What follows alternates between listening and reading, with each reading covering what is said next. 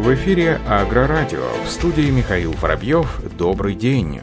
Госдума проверит дивиденды роста Сельмаша. Комитет по безопасности и противодействию коррупции направит в профильное министерство и ведомство запросы относительно эффективности расходования средств, полученных в качестве субсидий из федерального бюджета роста Сельмаша в последние годы.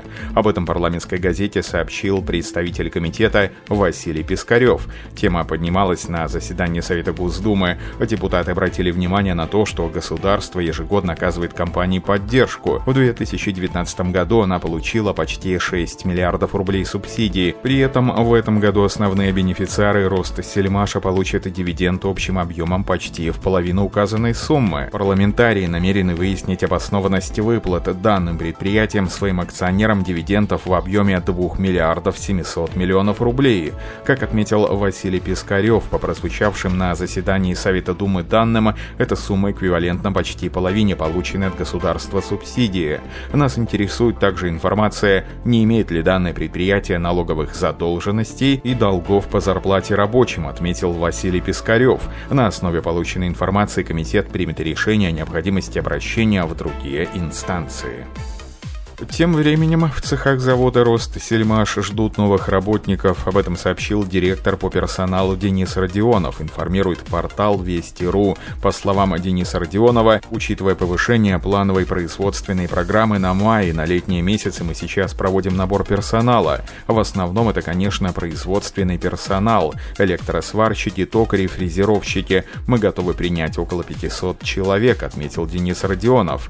Как проинформировали в компании в связи связи с пандемией домой отправили менее 10% коллектива группы компании, почти 12 тысяч человек все еще трудятся. По словам руководства завода, такого количества людей хватает для эффективной работы предприятия.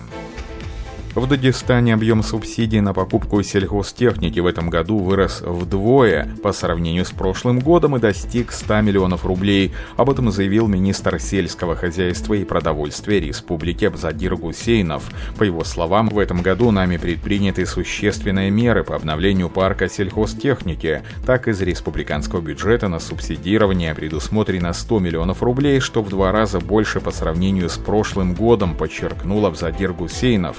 Министр также добавил, что в прошлом году для дагестанских аграриев было приобретено 230 единиц сельхозтехники, более 70 из которых тракторы и комбайны.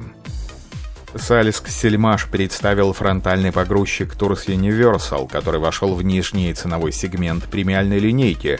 Об этом сообщается на официальном сайте компании. В модели представлена универсальная линейка рабочих органов Tours, технические характеристики, толщина металла стрелы 5 мм, низкая конструкционная масса 520 кг, фиксаторы оси от проворотов базовой комплектации, все шарнирные соединения снабжены пресс-масленками, блоками, улучшенная конструкция стрелы для оптимальной обзорности, полноценная еврорамка для рабочих органов, гидравлические шланги в канале стрелы. Конструкцию погрузчика можно улучшить при помощи дополнительных модулей при необходимости.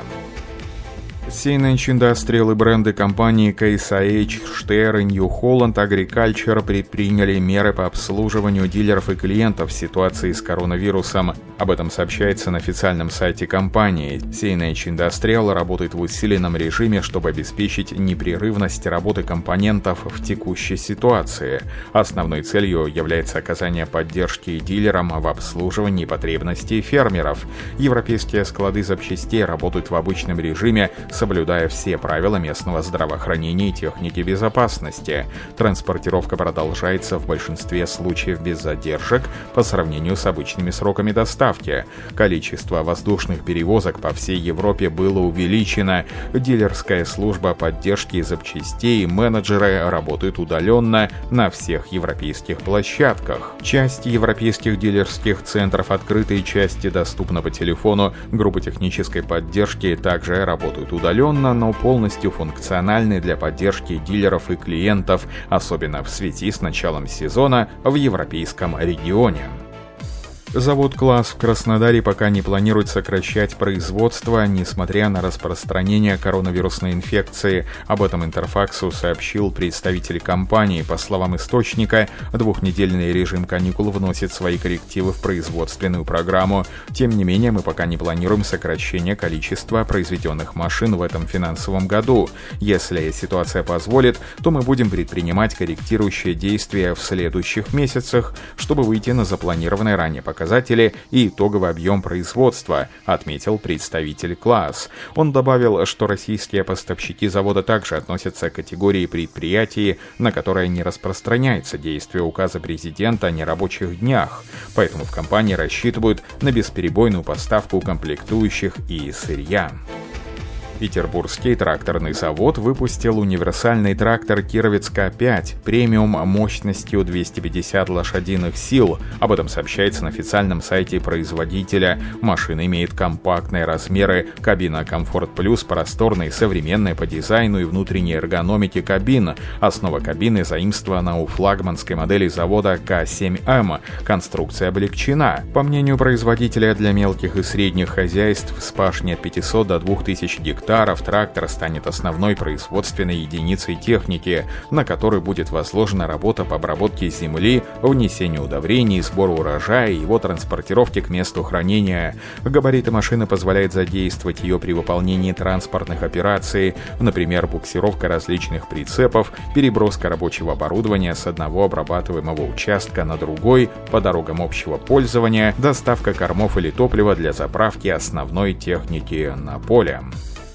Аграрии Красноярского края готовятся к весенне-полевым работам в плановом режиме. Работа идет хорошими темпами. Об этом сообщил заместитель председателя правительства, министр сельского хозяйства и торговли Красноярского края Леонид Шорохов. По его словам, сельхозтехника в среднем готова на 87%. Чтобы посевная кампания стартовала согласно агротехническим срокам, главам районам необходимо контролировать вопросы обеспеченности земледельцев, ГСМ, кадрами, принять меры по соблюдению соблюдению пожарной безопасности, подчеркнул Леонид Шорохов. Также сообщается, что в этом году для успешного проведения посевной кампании агропромышленному комплексу края требуется почти 3,5 тысячи механизаторов. Среди сотрудников предприятий региона таких числится более 3 тысяч. Еще 450 человек – резервные специалисты в хозяйствах, привлеченные работники АПК края, выпускники техникумов и практиканты. Томской области более 30 безработных жителей вышли на работу на фермы и в хозяйство, трудоустроившись трактористами-машинистами, мастерами по ремонту оборудования, подсобными рабочими, агрономами инженерами. Об этом информирует Аграрный центр Томской области. В настоящее время еще 10 претендентов на вакансии проходят собеседования в режиме онлайн. По словам специалистов, ежегодно еще до начала сезонных работ специалисты центров занятости организуют среди состоящих на учете подготовительных подготовительную работу, формируют банк вакансий и проводят профессиональную ориентацию. Тех, кому требуются новые профессиональные навыки, направляют на обучение. На этом все. Оставайтесь с нами на глав Пахаре.